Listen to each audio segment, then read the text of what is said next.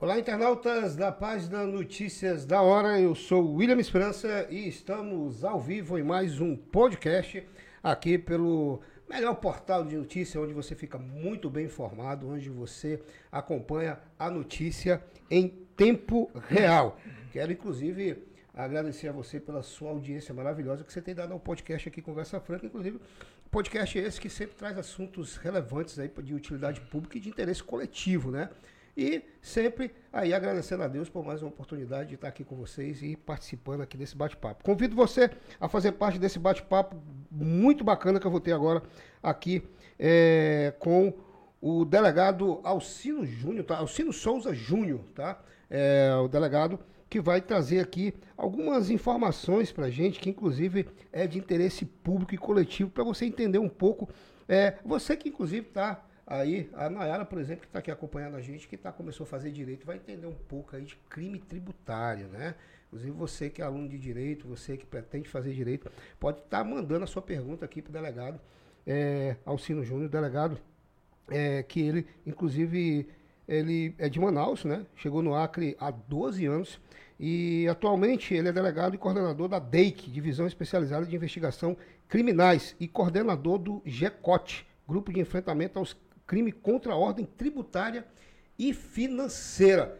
Quero aqui dar o meu já boa tarde, né? Porque deu uma chuva aqui bacana, parece, tá até, parece até que tá de noite, né? Boa tarde, delegado. Obrigado aí por aceitar esse convite aqui com a gente. Boa tarde, satisfação aí, né? Ser recebido aqui nesse programa, no podcast aqui do, do Luiz França, Conversa Franca. Estamos aqui para falar um pouquinho do trabalho que é realizado e Deixar à vontade, Williams, para você explorar bastante aí.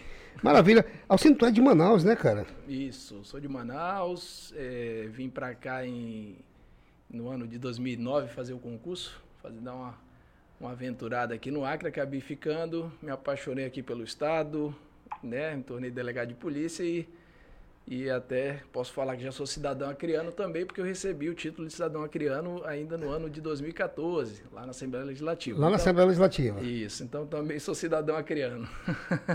que legal, rapaz. Olha só que bacana. E Quanto tempo?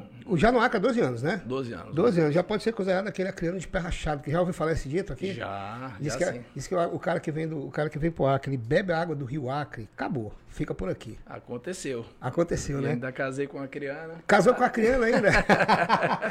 Você já veio pra cá, você veio pra cá advogado, aí fez o, prestou o concurso, você morava em Manaus, fez o concurso aqui e veio morar aqui? Eu vim aqui fazer só o concurso. Eu já era advogado, advogava em Manaus, e acabei ah. vindo aqui fazer o concurso e aí fiquei aqui por conta da da função aí que acabei assumindo hum. e que sou bastante realizado, vamos dizer assim. Que legal, que bacana. Inclusive, é, gente, olha só, deixa eu mostrar para vocês aqui o presente que eu ganhei do delegado, ó, crime.gov quando corrupção e governo se misturam. É um livro é, do Jorge Pontes, Márcio Anselmo, né? É um livro que inclusive traz aí é, histórias da Lava, é da Lava Jato, né? Exatamente, da são Lava delegados que iniciaram essa operação e tem bastante detalhes, bastante como isso se entrelaça dentro do, dos órgãos, né? Pelo Brasil afora. E é muito, muito bacana. Que bacana, olha só, gente. Então tá aí, ó. É, Nayara, estão reclamando, estão dizendo que o áudio tá baixo. Deixa eu conferir aqui se o áudio. E tem bastante. Não, o áudio tá, tá normal. É, é, Natanael, dá uma aumentada aí no teu áudio, tá? Porque o áudio tá muito bom aqui, tá? O áudio não, não tá deixando a desejar, inclusive eu, tô, eu fiz o teste aqui. Então tá aqui, gente, olha, crime.gov, ó. Vou dar uma lida aqui, obrigado, viu, delegado, por, por, por, esse presente aqui. Vou ler com toda certeza. Inclusive eu que é, gosto de sempre estar acompanhando aí. Hoje eu particularmente eu gosto mais da questão da matéria policial, né? Eu, eu aqui geralmente vocês puderam observar que aqui vieram promotores, advogados, vieram juízes de direito. Inclusive recebi aqui, é, delegado, e quero é, Alcine, quero inclusive fazer essa pergunta para ti, te, assim, o que, que você acha? Por exemplo, foi uma juíza né, e um promotor que disseram, ambos foram enfáticos em responder. Que foi, eu perguntei para eles, eu perguntei para a doutora Luana Campos, que foi juíza da vara de, crime, é, da vara de execuções penais de 2011 a 2018. Depois eu trouxe o, o, o Trani, que é o é, promotor e hoje responde pela mesma vara de execuções penais. Perguntei a eles a doutora Luana Campos sentada onde você estava, disse, doutora, me diga uma coisa. Francisco de Oliveira Conde hoje, ele tem condição e ele ressocializa realmente o preso? Ela disse com todas as letras não. Né? E o Carlos Tranin, que hoje é promotor e também responde pela vara de execuções penais depois que a doutora Luana Campos saiu, falou a mesma coisa. Né? Aí eu pergunto para ti, enquanto, enquanto delegado, você tem a função de prender aquelas pessoas que é, cometem crimes contra, por exemplo, principalmente contra a ordem tributária, que isso responde pela essa, mas independente de qualquer outro crime. Entendi. Né? Como é, que, como é que você vê isso? Então, o sistema carcerário, e aí eu vou falar sempre de Brasil, porque a realidade ela é Brasil, é, ele é sempre bem complicado de, de fazer, fazer uma avaliação é, rasa. É, a gente poderia passar aqui o programa todo só falando de sistema carcerário. A doutora Luana, ela profunda conhecedora do sistema, atuou ali bastante tempo, como você falou. E o grande problema que a gente sempre enxerga é o alto índice de reincidência. A gente bate aí cerca de 60% fácil de reincidência. E, e, isso mostra, né, não só um problema de não ressocializar, como o retorno para a sociedade em si, ele não, não tem uma, um encaminhamento para que essa pessoa não volte é, para dentro dos presídios. E aí, com o advento aí, vamos dizer assim, das organizações criminosas, as facções de, de, de, denominadas, é, você acaba ainda causando mais problema ainda, que é a questão do domínio daqueles pavilhões, desses presídios, e aí é, acontece bastante. A gente só fez receber aqui uma amostra do que o Brasil já pratica. Então, é, acredito que a gente tem muito para avançar. O encarceramento, né? Eu sou delegado, poderia aqui estar defendendo encarceramento, mas a gente ainda em 2015 a 2018, que foi a época mais complicada, Williams, aqui no estado, eh, enquanto esse confronto aí entre as facções e as forças de segurança, a gente teve ataques, eh, lembra bem, ataque a ônibus, ataque a prédio público, e ainda assim a gente fazia uma avaliação até que ponto o encarceramento era eficaz, até que ponto o isolamento das lideranças fazia um melhor controle. Então eu acredito que esse isolamento foi o que se mostrou. Você foi, inclusive, diretor de inteligência nesse meado de 2015 a 2018, né? Isso, né? isso. Diretor de inteligência. Rapaz, Alcino, eu estava comentando, inclusive, com um amigo meu, que ele, ele disse que. Eu, eu disse para ele, eu digo, rapaz, quem vai estar tá hoje lá no podcast é o Alcino, cara foi o, o, o Werther, que é personal, personal trainer lá da Bluefit.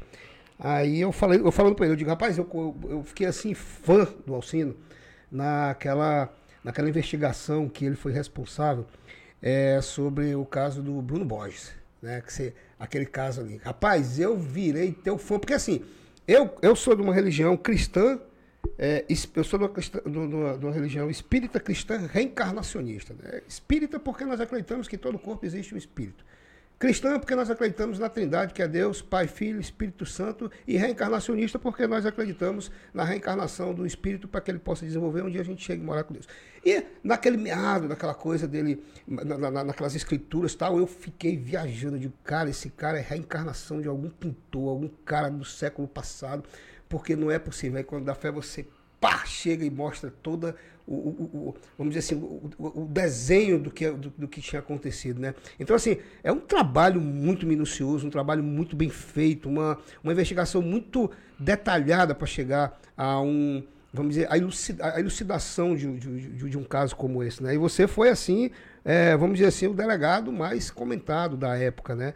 E não é à toa que hoje atua na é, nesse, nessa delegacia anticorrupção, que inclusive foi montada pelo governo Gladys Cameli, que é para combater crime contra a ordem tributária, todos os crimes que assim apareçam na sua, na sua meada, né? Como é que você... É, é, foi um caso bem, bem atípico, acredito eu, não foi? Então, é, aquele caso foi um caso que foi bem desafiador para a polícia em si, até para a gente, às vezes, quando investiga um desaparecimento, a gente é, sempre tenta e acaba achando informações que é dado pelo próprio desaparecido, vamos dizer, que embora esteja desaparecido, deixam é, rastros, né? deixam algum tipo de pista que acaba auxiliando aí nessa localização. Naquele caso, a gente tinha uma, uma vontade própria do desaparecido de não ser encontrado. Então, aquilo foi, foi vamos dizer que foi o ponto mais é, desafiador da investigação. Mas aí eu acho que acabou é, as coisas se esclarecendo, ele voltou e tudo.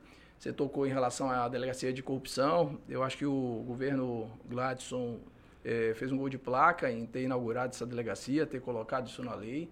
Né? O próprio GECOT, que é do crime tributário, é, foi criado agora, vai fazer um ano, dia 27, desculpa, dia 29 agora de setembro, faz um ano do GECOT.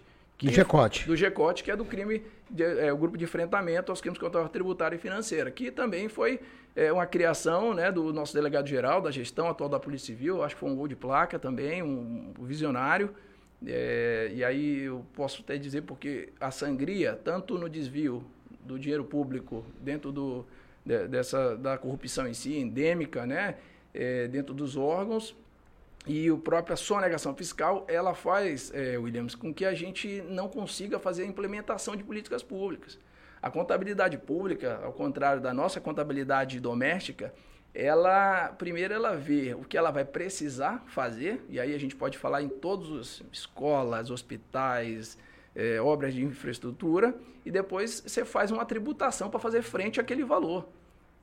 Nós não, nós ganhamos nosso salário, né? E depois a gente vai ver o que, que a gente pode gastar Isso. com o salário. A contabilidade pública a gente faz uma previsão nas três leis orçamentárias, né? Tanto na LOA, quanto na LDO, quanto no, P, no plano plurianual. E isso vai acontecendo uma tributação dentro desse período. Da feita que você não paga o imposto, que você sonega, eh, você não consegue fazer frente àqueles investimentos. E aí eu falo de escola, eu falo de hospital, eu falo de série de coisas e a corrupção da mesma maneira. A gente é, impede que a sociedade evolua.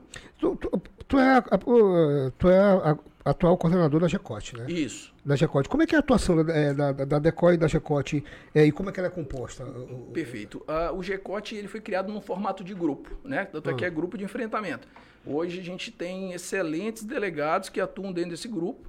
É, o delegado Pedro Henrique, que é também titulado da Delegacia de Corrupção, é, o delegado Carlesso Nespoli, que é delegado da Narcóticos, e o delegado Felipe, que é delegado é, da Draco, né, que é a Delegacia de Combate às Organizações Criminosas. Então, é, esse, esses delegados, esses titulares, eles têm um assento natural dentro do GECOT, e eu, como sou coordenador da DEIC, tenho é, a atribuição também de coordenar o GECOT. Então, é, são distribuídos né, os procedimentos e a gente atua é, dentro de investigações aí de crime de sonegação estruturado, né? Então, Lavagem de dinheiro, é. enfim.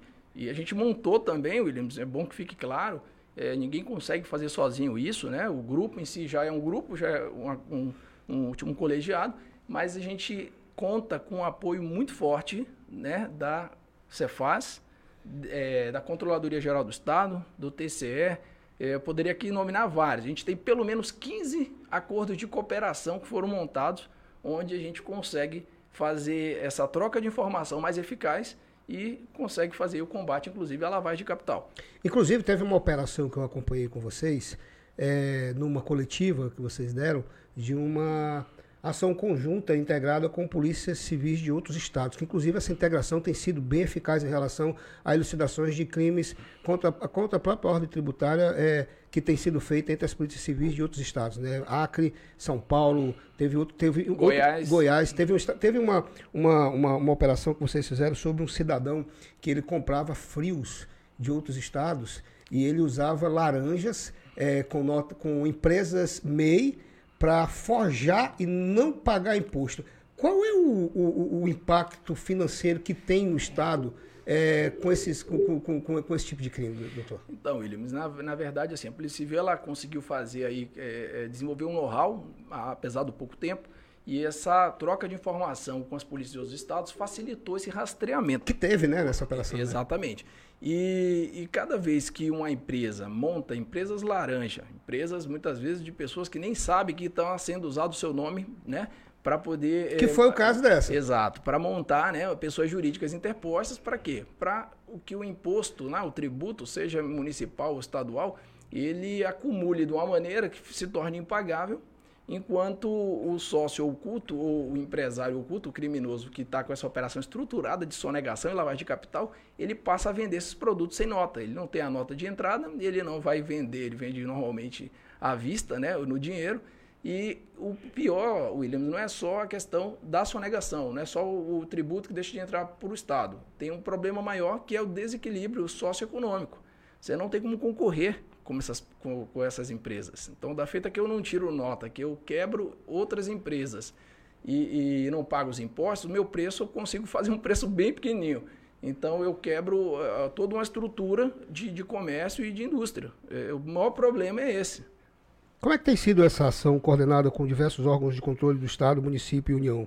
É, inclusive a lavagem de dinheiro e investigações financeiras, né? Exato. Então, pra, é, eu acho que é uma diretriz, uma diretriz da gestão da Polícia Civil, e é uma vanguarda, é, é essa, é sempre estar tá procurando fazer a investigação patrimonial e financeira paralelamente à investigação tradicional. E por que, que eu falo isso? Porque nada adianta, e aí a gente vê para a questão do encarceramento, fazer o encarceramento de, desse autor do crime, normalmente é colarinho branco, e não conseguir fazer o bloqueio desses bens, não conseguir repatriar ah, o dinheiro, o imposto é, para o Estado ou os bens que foram desviados, no caso de corrupção. Por quê? Esse dinheiro ele retroalimenta a própria organização criminosa. Então, da feita que eu consigo fazer uma investigação com o apoio do COAF, o apoio da Secretaria de Fazenda, do Tribunal de Contas, a CGU, né, é o TCU e tantos outros órgãos que a gente já tem conveniado, a gente consegue fazer um acompanhamento é, é, financeiro né, e faz com que a gente bloqueie esses bens, leve a leilão, recupere o que foi desviado no caso de corrupção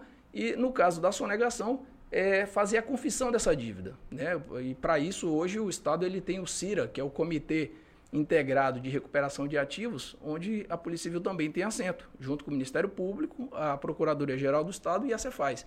Então, é, é, são, hoje mesmo a gente conseguiu fechar um acordo é, de 6 mil, 8 milhões em, em, em recuperar esse valor para os cofres aqui do, do, Estado. Então, são valores significativos. É, eu acredito que isso faz tem um efeito pedagógico também em relação né, a, a quem está querendo aí é, trabalhar, vamos dizer, a margem da lei. E para a polícia em si, a gente é, chega num grau de maturidade de entender que o encarceramento por si só ele não tem efeito quase nenhum. Então a gente precisa fazer realmente essa investigação mais apurada, chegar aos bens e fazer essa recuperação e reparar esses danos. Porque muitas vezes as pessoas elas não elas não dão muito ouvidos, elas não dão muita atenção nessa questão da, do crime contra a ordem tributária, é, mas é através desses recursos que são arrecadados é, desses, desses de, é, vamos dizer, desses, dessas compras, esse imposto que é arrecadado para o Estado, aonde é feito políticas públicas, aonde é feito a compra de medicamentos para aquelas pessoas que dependem do SUS, é a, a infraestrutura escolar para os filhos das pessoas que precisam de educação. Então as pessoas muitas vezes não se atentam a isso, né, delegado? Exato. É, eu sempre falo que esses autores de crime, eles são sempre as pessoas que, que são agradáveis, são pessoas que normalmente frequentam lá a academia onde você está, né? Nada contra a academia em si, claro. mas eu digo que são, em regra, do nosso convívio. E são pessoas, normalmente, é, é como eu falei, bacanas, bem relacionadas, mas que... Estabilizadas financeiramente. Exato. E quando você prende um, um desses autores, a própria sociedade, ela acha estranho. Ela fala, nossa, mas precisava, né? Precisava prender, né? E aí você não sabe que às vezes houve um desvio de 8 milhões, 10 milhões. Exatamente. E, e, e que uma somatória de desvios, né? No caso da corrupção, peculato, né? A corrupção passiva, ativa, enfim, ou uma sonegação fiscal estruturada com lavagem de capital, ele está causando uma ausência de aplicação nas políticas públicas. Às vezes a escola não foi inaugurada, é, o recurso não chegou à saúde. Merenda escolar. E você está criando novos é, criminosos desses que a gente costuma ter raiva, que é aquele que vai querer roubar teu celular aqui na saída aqui da faculdade, numa, numa, numa parada no ponto de ônibus. Esse a gente costuma ter muita raiva dele, né? Porque é muito mais imediato. É. O, o outro a gente tem uma tendência a sentir um pouco mais de complacência. Mas o, o desdobramento do, do que acontece desses milhões é um absurdo. É, inclusive, é, é, é você tocou num assunto aí que eu achei bem interessante, que é assim, muitas vezes o, o, a sociedade em si, eu já percebi isso em alguns casos já. Por exemplo, o cidadão é preso, mas o cara tem uma. O cara é uma pessoa bem vista na sociedade, é um cara, sabe, assim, que é idolatrado, muitas vezes é aquele cara que paga aquela rodada de cerveja, é aquele cara que chega num bar, fecha tudo, cheio de mulher, mulherada, sabe, é bem servido. Aí ele comete um crime como esse, por exemplo, da ordem tributária, onde deixa de ser feito políticas públicas, criança deixa de ter, deixa, de ter lanche na escola, é, onde um, um hospital está faltando medicamento, muitas vezes um médico, porque tem que pagar o salário e é daí que ele está deixando de. É, é, vamos dizer, está tirando realmente, está roubando esse dinheiro dessas pessoas. E muitas vezes as pessoas não entendem e acham que isso é um crime assim que não deve dar muita atenção. Já o ladrão de galinha, sim, aí você posta uma foto dele. Pra, não há necessidade, eu já aconteceu isso comigo. Não há necessidade de expor a pessoa, não há necessidade de postar a foto do cara. Para que fazer isso? Agora, como o senhor disse, o ladrão de celular, o ladrão de galinha, aquele cara que não tem estudo, aquele cara que não anda na alta sociedade, aquele cara, todo mundo faz questão de estampar o rosto dele, todo mundo faz questão de é, jogar em grupos de WhatsApp e é todo mundo metendo pau, como fala, né? Agora, quando se trata de um cidadão que comete um crime que, é, na minha opinião, é muito pior do que o ladrão de galinha e o ladrão de celular, né? Eles, não, eles defendem assim como se fosse um amigo mesmo, assim, um irmão. É, é, a questão é que o direito penal, isso aqui não é uma fala minha, isso é uma fala quase que corrente, ele acaba sendo um direito um pouco elitista, assim. É. E, e você é muito difícil, né, de, de conseguir fazer, Williams, é uma, um, toda uma persecução penal, a investigação, a, o, o, Ministério Público fazer ali a persecução penal em juízo, a condenação. Uh, Para você ter uma ideia, é, hoje tem um levantamento no Brasil, menos de 1% das pessoas que estão presas, tá? São de colarinho branco. De colarinho branco, né? Menos de 1%. Então, assim, será que não tem corrupção? É. Será que não tem? Então, assim, mas o que, que a gente quer falar com tudo isso, né? Eu acho que as polícias civis, as polícias judiciárias, as que trabalham com a investigação efetivamente, elas têm se aparelhado. E, e assim, a investigação ela precisa ser muito bem refinada. E daí o motivo de estar tá todo a todo momento fazendo termo de cooperação com órgãos de controle, com órgãos de fiscalização, para que a gente tenha um apurado. Você vê agora, é, eu não vou longe, não vou citar o caso aqui, mas é, teve decisão agora, anteontem, do STF, foi até o STF uma questão de merenda escolar aqui no estado. E então assim, para eu levar um caso que está no inquérito, né? Até o STF, você imagina quanto que essa banca de advogados não deve ter cobrado. Exatamente. Então, quando eu digo que é necessário fazer essa persecução dos bens, do patrimônio, bloqueio e realmente estrangular financeiramente essas organizações, porque são organizações criminosas sim, é, é por isso. Porque senão você deixa até, é, é, contrata bons advogados que têm bons trânsitos, e você não consegue depois é, é, nem concluir, vamos dizer assim. Delegado, o senhor falou uma coisa interessante, o senhor inclusive comentou isso, mas eu quero, eu, eu quero frisar também, que é, em algumas operações que eu pude acompanhar é, em coletivas lá na sede da Polícia Civil, eu pude observar que carrões, Land Rover, é, jet ski, motos de alta cilindrada, carros é, da Volkswagen que custa aí seus 250 mil reais, tudo lá no estacionamento preso. É, é, é justamente ali.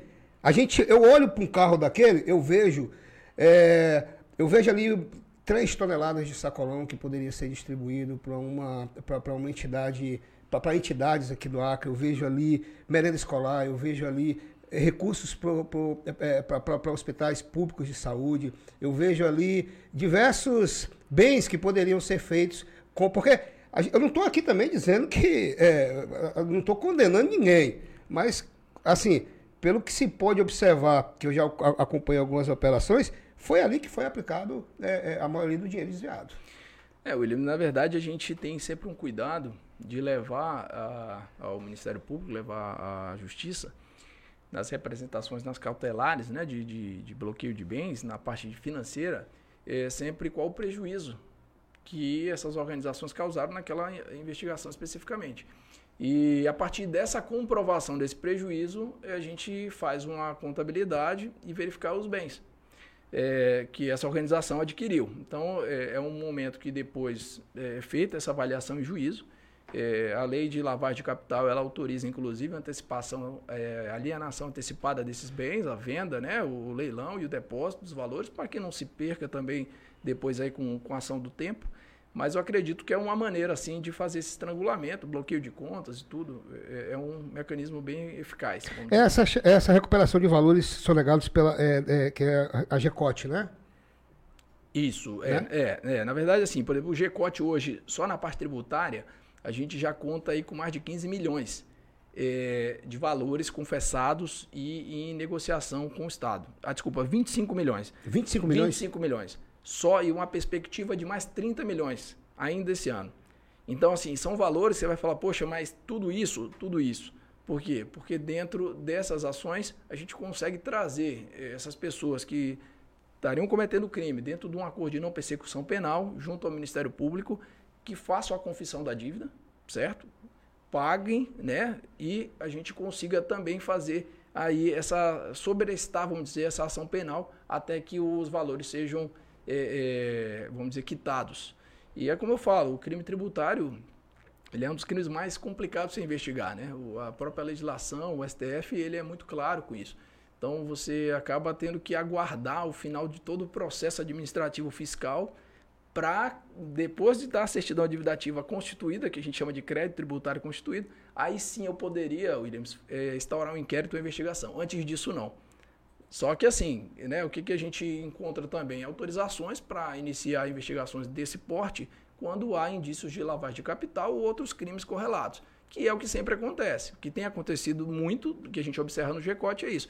Pessoas usando outras empresas em nome de laranjas, como eu já tinha falado, é, é, põe todos os débitos lá, quebra aquela empresa e faz uma sucessão é, é de pessoa jurídica quebrando as anteriores no nome de terceiro. E, e assim vai levando. Então, está muito bem caracterizada a ocultação de bens, no caso desse, é, é lavagem de capital e a gente consegue fazer esses encaminhamentos aí junto à justiça e, e a responsabilização.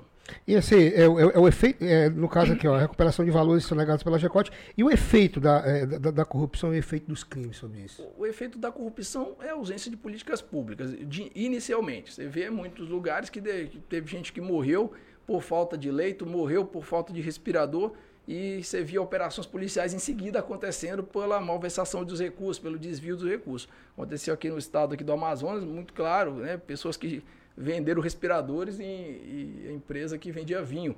Então, assim, casos assim absurdos. E outros vão acontecer. Então, assim, os efeitos são os mais danosos possíveis. É, é a falta de investimento, é a falta da prestação do próprio serviço, é, dentro do GECOT mesmo, como eu falei, a previsão de recebimento daqueles impostos que fariam frente às despesas de políticas públicas deixam de, de entrar e o Estado não tem o um numerário para investir. Então, assim, é um absurdo. E o, a própria, né, você vai ver aí, esse livro ele fala muito bem é, disso, é, na parte da corrupção, quando ela está endêmica, ela está realmente dentro do órgão, dentro do, do, do, governo, e aí eu falo o governo do ponto de vista é, Brasil, né?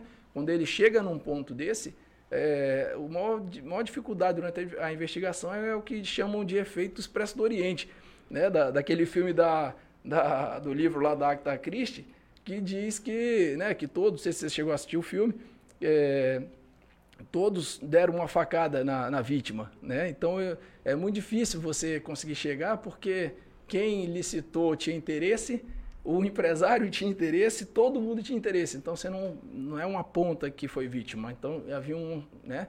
E aí entra financiamento de campanha, é uma reforma eleitoral, né? Sobretudo a parte de financiamento e aí é, é o que a gente já conhece, né? Seria o mais do mesmo, vamos dizer assim. É, delegado, e quais os desafios no combate a esse tipo de delitos? Como é que, tá, como é que tem sido feito pela, é, é, é pela Polícia Civil? Então, Williams, eu vou sempre estar falando aqui nível Brasil, tá? Nível Até Brasil. para não pessoalizar aqui, Isso. que não é a ideia. Eu acho que o desafio Brasil né, é a maturidade. A maturidade tanto dos órgãos policiais, dos órgãos de, de investigação, é, seja na, na dos mecanismos de controle preventivos, seja nos mecanismos repressivos. Porque assim, e na própria legislação, eu acho que hoje o excesso de foro privilegiado, isso é um, é um problema para você conseguir investigar. Você tem um excesso de recursos, você tem um excesso de, de, de problemas para que a pessoa realmente comece a, a, a, cumprir uma pena. E esse efeito de não, né, essa quase essa é, não conseguir punir de fato causa, é, tem um efeito muito complicado, porque as pessoas passam a falar, não, poxa, mas não, não, prende, não consegue prender, não consegue manter, não consegue responsabilizar. O sentimento de impunidade ele é muito grande com esse excesso de recurso, com vários... Né, o Brasil tem assim um foro privilegiado de são muitas autoridades. Então você não consegue punir efetivamente. Né? Você tem no STF lá casos, por exemplo, do ex-presidente é, Collor, por exemplo, foi da, daquela época prescreveu 17 anos no STF. Nós temos um caso também aqui do Acre que prescreveu 10 anos. Então, eu, eu, eu, então, eu vou falar, eu não quero nem pessoalizar, mas Não, assim, também não, mas estou só dando um exemplo. Mas, nós tivemos um caso aqui também. Então, assim, eu acho que o grande problema é esse, né? A gente tem um problema de excesso de recursos, tem um problema de, de excesso de foro, né? Foros privilegiados, e e assim, a gente precisa atingir uma maturidade. Tem um livro muito bacana que fala. É, o título do livro chama O Espetáculo da Corrupção. Ele é muito bacana, Williams, porque ele, ele diz o seguinte: que no, durante a Lava Jato, é, a, o remédio me parece que foi mais forte do que, o, do que a doença. E aí ele cita um exemplo da Petrobras, que ele diz que a Petrobras perdeu muito mais em valor pelo aquele problema de exposição midiática, daquela situação da, da refinaria de Pasadena nos Estados Unidos, perdeu muito mais em valor de mercado com aquilo do que do, de que de fato foi desviado. O que, que quer se falar? Às vezes a gente eh, pega uma empresa, eu falo em nível Brasil sempre, pega uma empresa grande, como aconteceu na Lava Jato, uma Camargo Correia, uma OAS, uma, é, essas que são criadas para estruturar, são empresas que são para infraestrutura mesmo, é uma estrutura gigantesca. E você vai investigar e você quebra uma empresa dessa com uma investigação, você está é, tá afundando. O paciente que era para ser tratado, na verdade, você está matando ele com remédio mais forte do que a doença. Então, assim, tem muita coisa da maturidade, você entender como chegar ao, ao objetivo, às vezes, né, de, de fazer com que até tenha um interventor na empresa para que a empresa continue. Ela, ela não tem que fechar. Não preciso fechar a empresa efetivamente, mas eu preciso que ela pare de criar é, é, situações de corrupção, como tinha o Odebrecht, que tinha um setor de operações estruturadas só para isso. Então, assim, é, é eu acho que a, a gente está evoluindo em maturidade de investigação, está evoluindo em como fazer, né? precisa ser feito, agora como é que vai ser feito. Então, acho que isso são alguns desafios que a gente tem. E, e assim, aqui posso falar agora da Polícia do Acre, aqui eu acho que está muito bem servida. O delegado Pedro Henrique é o titular da, da delegacia hoje, a gente faz uma supervisão administrativa, eu sou coordenador da DEIC, e eu acredito que a gente tem evoluído bastante. É, é, foi, como eu falei no início, e aqui eu repito, foi assim um, é, muito visionário o, o governo do estado de ter criado a delegacia e dar condições para que a gente possa atuar. É isso que eu ia perguntar, delegado. A questão, o governo Gladys Cameli, é, você tem sentido que ele tem dado a estrutura física para que a polícia, a polícia Civil possa trabalhar com eficácia? Eu acho que dentro do que é possível, dentro do que está sendo previsto, sim. A Polícia Civil hoje mesmo, acho que o, quem poderia ter mais aí, vamos dizer, balizamento para falar sobre isso é o delegado geral. Mas, Vai estar tá aqui terça-feira. Ah, excelente, então. a Polícia Civil, ela, como ele mesmo fala, está um canteiro de obras em vários lugares. Então tem investimentos de toda sorte aí em prédios, nos municípios, lugares que não tinha menor condição. Armamento é, e, viaturas, como, é, como é que está? Então, eu, eu, eu vou passar essa, essas, essa bola para terça-feira. É, tudo para terça-feira, mas, mas para dizer que eu acredito que a gente está, sim, né, dentro, vou usar novamente essa expressão, é um canteiro de obra em vários lugares que realmente estavam em situação degradante. Então, assim, mais do que a estrutura física, o, o Williams, é a gente sempre ter a valorização do, do ser humano. Do ser humano. Isso é importante para que tenha motivação, para que você realmente continue a fazer. Então, acredito que isso esteja acontecendo dentro das, do que é possível. A gente teve a pandemia aí que atrapalhou bastante, mas... O governo Gladys, inclusive, foi um dos governos que mais é, é, eu falo isso aqui é, é, de forma partidária, tá? Que vocês sabem que eu não falo de política aqui no, no meu podcast. A, a, gente, eu evito política aqui no podcast para a gente não politizar e, e, contaminar o programa, porque eu prometi para mim mesmo que política aqui eu não trago. Política, eu trouxe dois políticos, mas foi para falar sobre outras, outros assuntos.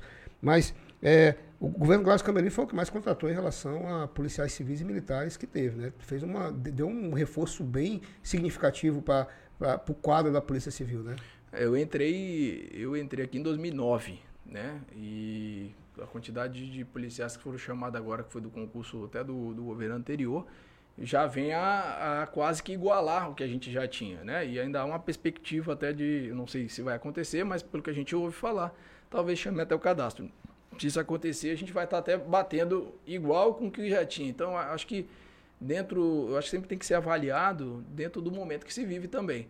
Então, assim, dentro de uma pandemia, né? Dentro do, do que tudo, porque é, um, é, gira, né? Você vai ver, você não abre comércio, você não tem imposto, você não tem entrada, é. e você ainda assim tá, tá fazendo esses investimentos. É, eu digo isso que é, é, bastante corajoso, né? Bem ousado, vamos dizer assim. Como é que é, eu ia te perguntar isso, acabei passando a bola ou passando a vez. a pandemia, essa pandemia, tu pensou em já, tu tinha passou na tua cabeça em algum momento, assim, em filme que tu assistiu alguma coisa? Vivenciar isso aí? Não, não. A gente estudou, estudei na escola, né? Em alguns momentos, eu gosto muito de história. Sou um leitor de história, gosto muito de, da história geral, história do Brasil. Então a gente tinha falado, ouvi falar, a gente ouviu falar da peste bubônica, da gripe isso. espanhola, etc. Mas você, você vê sempre muito uma coisa longe. Você fala, ah, não, né? E às vezes, antes mesmo da pandemia acontecer, e aí eu não falo no Brasil, falo no mundo todo, você sempre, às vezes, assistia um vídeo ou outro, você viu o Japão, um ou outro andando com uma máscara, você achava estranho, né? Isso. Não é isso? Exatamente. Você olhava ali, pô, e aí tinha alguém, e aí de repente a gente é, se depara com todo mundo com máscara e, e, acontecendo. Então, assim, eu acho que foi um, um aprendizado. Eu acho que quem não evoluiu como ser humano nesse período, Williams, é, tem que restartar porque foi, foi um momento de a gente de muita reflexão, de, de muita empatia com, com, o próximo, de entender muita coisa. Eu acho que, que foi um, é um desafio, ainda está sendo, né? Vamos dizer. A gente já está saindo aí tudo, mas ainda, né? Uma pena que tenha virado, virado uma questão de briga ideológica, é. mas eu acho que serviu bastante para que a gente viesse a entender. Perdemos muitos entes, né? Eu mesmo perdi tio, é, amigos, mas eu acho que eu acho que se Deus quiser a coisa vai estabilizar, já está estabilizando e a gente vai passar dessa. Vai, com toda certeza. Delegado, e quanto à questão da, da, da, da segurança pública, como é, qual a análise é, que o senhor faz em relação a, por exemplo, eu trouxe, eu trouxe aqui o subcomandante da Polícia Militar, que agora não tô, me fugiu o nome, da, o nome, o nome dele, é, e o Atahualpa. Atahualpa eu conheço, que é o coronel Atahualpa, né? É, eles falaram, inclusive trouxe um relatório do Ministério Público que traz números significativos em relação à questão é, da segurança pública em questão de homicídios, é, de morte por arma de fogo, arma branca, né? Qual a avaliação sua, pessoal, em relação, vamos dizer assim, não através de dados, mas com, com, é, vamos dizer, de uma forma onde o senhor observou como anda essa questão até de facção criminosa, é, de crimes é, é, é, que, que, foram, que, estão sendo, que estão sendo cometidos, querendo ou não, no Estado. Só acredita que melhorou, piorou? Qual, qual, qual a avaliação que o senhor faz? Williams, eu acho que a pandemia ela, ela foi um fator que influenciou bastante de, no ano de 2020 para frente. Né? O auxílio emergencial, querendo ou não, ele traz um, um sustento mínimo. Então, era para quem tinha e para quem não tinha. Então a gente teve essa percepção. É, a quantidade de pessoas na rua diminuída também, você tem uma quantidade menor de crimes, isso é real. Isso aí, né, a gente pega só a questão do roubo mesmo, em via pública, que significa 65% dos roubos que acontecem são em via pública. A gente costuma é, é, fazer essa classificação, que é o roubo da bolsa ali, é, é o celular, é, é o que acontece em via pública. E eu acredito muito, Williams, que assim, eu posso pegar um dado contigo. 2018, em janeiro, eu lembro muito bem disso, eu acompanhava esses dados assim de cabeça. 2018 a gente tinha. É, tivemos aí, foi 40 homicídios, no, acho que foi no mês de janeiro. E, e interessante que daqueles 40, então estava batendo mais de um homicídio dia. E, e, a gente tinha uma conta que nós fazíamos na época, falava assim, peraí, esse foi o homicídio homicídio ou foi o homicídio decorrente de enfrentamento é, entre facções. Porque a gente precisava fazer essa leitura para entender a, a questão do, do, do, da circunstância do crime. E aí você tinha 25 mortes por conta de enfrentamento e 15 do homicídio normal. Para quem está me vendo, pode falar assim, mas não importa. São 40 homicídios de qualquer forma. Mas na prática, para quem está fazendo o enfrentamento, a gente precisa fazer essa divisão para a gente entender o que está acontecendo.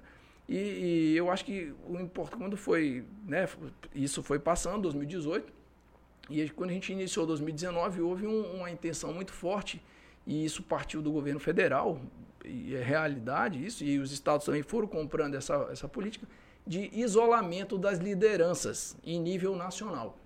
Aqui nós conseguimos prender um, um, cidadão em São Paulo, no final de 2018, que ele estava mandando a maioria das armas que uma das facções aqui usava no enfrentamento e causava a guerra entre as facções. Então o que, que a gente veio entender? Que na verdade, você cortar a comunicação, isolar essas lideranças, elas eles tinham muito mais efeito do que você prender é, os menores aqui. Então eu acredito assim que a segurança ela tem seguido sim no, no caminho que precisa acontecer, tem muitos desafios isso é sem dúvida, é uma questão social também, não adianta. A segurança ela é sempre pautada como se fosse o primeiro momento. Na verdade, nós éramos para ser o último momento. Né? O primeiro momento seria a base. Então, não adianta eu fazer várias prisões, encarcerar muita gente, é, apresentar para a sociedade essa quantidade de presos, se eu falei de 60% de reincidência. Isso. Então, não, não faz sentido nenhum. Então, preciso, na verdade, evitar que esses crimes aconteçam é, é, tem projetos fenomenais e é o que a gente chama do, do, mimetismo. Hoje, Williams, qual que é o problema? Você vai num bairro pobre, num, num bairro mais afastado, mais carente, e se a pessoa não tem uma perspectiva, né, uma referência do que, que é sucesso, ela vai ter o traficante da área.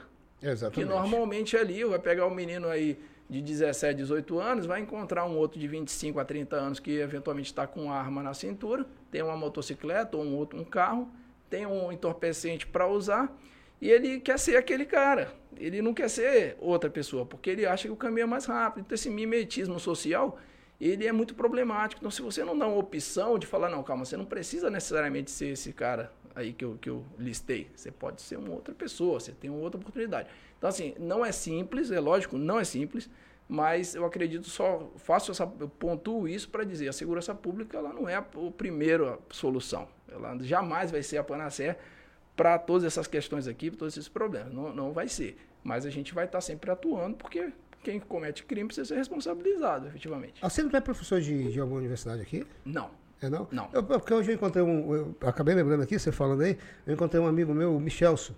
Michel. Ele disse, rapaz, eu, ele disse, Williams, eu vi que tu vai entrevistar o Alcino. Eu digo, é, vou entrevistar o delegado. Disse, Aí ele me deu uma, uma dica, não, sei onde foi que ele, ele fez, eu não sei se ele fez algum estágio, alguma coisa, que ele, é ele, é, ele é aluno de direito, né? Certo. Ele me deu umas dicas aí sobre um. É, só que eu não perguntei muito direito para ele, que eu estava apressado, eu passei. Aí por isso que eu resolvi perguntar para ti. Não tem vontade de lecionar, não? Não, eu, eu até tenho, tenho vontade sim, mas eu vou aguardar um momento mais oportuno. Estou me preparando, quero primeiro entrar no, no mestrado, né? No, no, ainda não comecei a cursar. Mas tenho vontade sim. Eu acho que a gente, ensinando, a gente aprende muito. É, eu também, eu também sou da, da, da mesma linha que tu. Alcino, tem algum assunto que eu deixei de comentar contigo a respeito aqui da, é, é, de dentro do que é do teu viés de investigação, da, é, da, do, lá da delegacia que você é responsável? Não, eu, eu acredito que assim, foi bastante. Acho que a gente conseguiu abordar a maior parte das coisas. É, dizer também que a gente precisa também pontuar, né? O, o Estado, querendo ou não, agora, dia 2 de julho, né, de, de agora 2021, a lei 3747, ela traz uma, é uma lei estadual que traz um combate, pelo menos uma prevenção à corrupção, uma lei estadual. Como é que funciona isso? Isso, isso muito bacana. Essa lei, basicamente, ela traz umas regras de compliance, vamos dizer, de transparência, de, de procedimentos, de de gestão mínima dentro dos órgãos públicos. Então, eu acho que isso é um avanço, Williams, porque é, nem todas as empresas privadas é, conseguiram ainda instalar, né, já conseguiram instalar seus, seus, seus, programas aí de transparência, de ética, de conduta, de fluxos. Né? E aí você pegar um estado onde você consegue aprovar uma lei nesse sentido, eu acho que é um avanço. Precisa, lógico, é uma lei muito recente, tem pouco mais aí de dois meses, precisa é, ser, ser, executada, ser colocada em prática. E, mas eu acho que um pontapé inicial né, é, é, um aceno muito positivo em relação a esse combate à corrupção. E, e o crime tributário dizer para a população, a gente tem o 81, temos lá o GECOT, temos a DEIC, é, não é um crime leve, né, normalmente, normalmente tem uma lavagem de dinheiro envolvida, tem corrupção, é, é tentativa pelo menos de cooptação de servidor público. Então, assim, Fique à vontade para denunciar, não precisa se identificar. É, a gente está trabalhando em cima disso. É, a gente tem uma perspectiva grande aí de recuperar para o Estado aí até acredito que março do ano que vem, junto com todos esses órgãos, aí pelo menos 70 milhões, William. Poxa, é, é, valor bem é, considerável. exato. Então, assim, isso, isso nos traz motivação para trabalhar. Delegado, eu quero, inclusive, para a gente finalizar, que o senhor traga, dê uma orientação aí, uma orientação para essas justamente para esse empresário que paga os seus impostos de forma correta, que cumpre com o seu dever, com a lei, né? E se ele tiver informação de alguém que esteja fazendo sonegação de imposto, né, que, como o senhor falou, tem os números, tem as delegacias, o prejuízo que ele está, que ele, de certa forma, ele leva por ser honesto, né? É, e enquanto o outro sabe que acha que está sendo sabichão, mas uma hora ele vai ser pego, né? Ele tira vantagem desse empresário que faz a coisa certa, né? Qual a orientação que o senhor traz para essa Primeiro, primeiro eu diria, peça nota fiscal do serviço, do produto que você estiver adquirindo. Peça nota fiscal, isso é importante. E hoje eu, em reunião até com o setor de, de fiscalização do município, descobri que, embora assim não, não esteja bem divulgado, mas eles têm um programa de premiação para quem cadastra a nota fiscal no site do município. Então, justamente, você incentivar a pedir a nota. E eu diria assim, é importante que faça a denúncia, por quê? Porque esse desequilíbrio ele causa, causa quebradeira da, de empresas que trabalham sério. Que trabalham de forma e, correta. É, e a polícia, a Secretaria de Fazenda, o grupo, o CIRA, os, os órgãos que atuam nesse combate, eles não têm interesse em punir o quem tem, quem tem intenção de fazer o bom pagador, né? Tem interesse e a intenção de pagar os seus impostos. Às vezes há um, há um aperto financeiro da empresa e tudo, isso é uma questão. Agora, empresas que estão com operações estruturadas, tá? usando laranja, usando funcionários, né? É, é, ocultando bens. Esses aí vão ser alvo da polícia, vão ser alvo dos órgãos de fiscalização e a gente vai chegar. E quero dizer a vocês que estão nos assistindo que não adianta fazer nada escondido, porque não existe crime perfeito e o delegado Alcino está no seu pescoço. que isso! delegado, obrigado mais uma vez por ter aceitado o meu convite. Eu quero dizer Pratique aqui as portas do, do meu estúdio aqui, do podcast, estão de portas abertas, estão escancaradas aí para quando quiser voltar trazer alguma outra, outras informações relacionadas à utilidade pública, a interesse público também, que eu acho muito importante para que as pessoas saibam o trabalho que vocês realizam, né? É, mostrar também é, de forma bem clara o que, que causa esses tipos de crime à sociedade, aquela pessoa que inclusive está assistindo a gente aqui, que muitas vezes reclama porque ah, o ar-condicionado da escola não está funcionando, porque o filho está sem luxar, porque não tem a dipirona, não tem a gás, não tem a seringa para aplicar a injeção no hospital. Tá aí, ó. O delegado trouxe de uma forma bem detalhada aqui o, o, o tanto de mal que causa o crime tributário e a, a, e a corrupção dentro do Estado. Obrigado, delegado. Eu, a satisfação foi nossa, Willis, a gente está à disposição, muito bacana aqui, um bate-papo assim, descontraído mesmo e, e, poder falar de forma bem, bem tranquila. E a gente, é, alguma outra pergunta que tenha vindo, eu não estou acompanhando, a gente está à disposição também para responder depois. Tá certo? Boa noite e bom final de semana aí a todos. Obrigado. E a vocês que nos acompanharam, obrigado pela sua companhia, obrigado pela sua audiência. Lembrando que semana que vem a gente está de volta. Quero agradecer a você pela sua companhia. Lembrando que a nossa entrevista estão, está, vai estar disponível, você que não assistiu, através da página Notícias da Hora, no YouTube e no Spotify, no Conversa Franca. Um abraço, um beijo no seu coração e até semana que vem, se Deus quiser.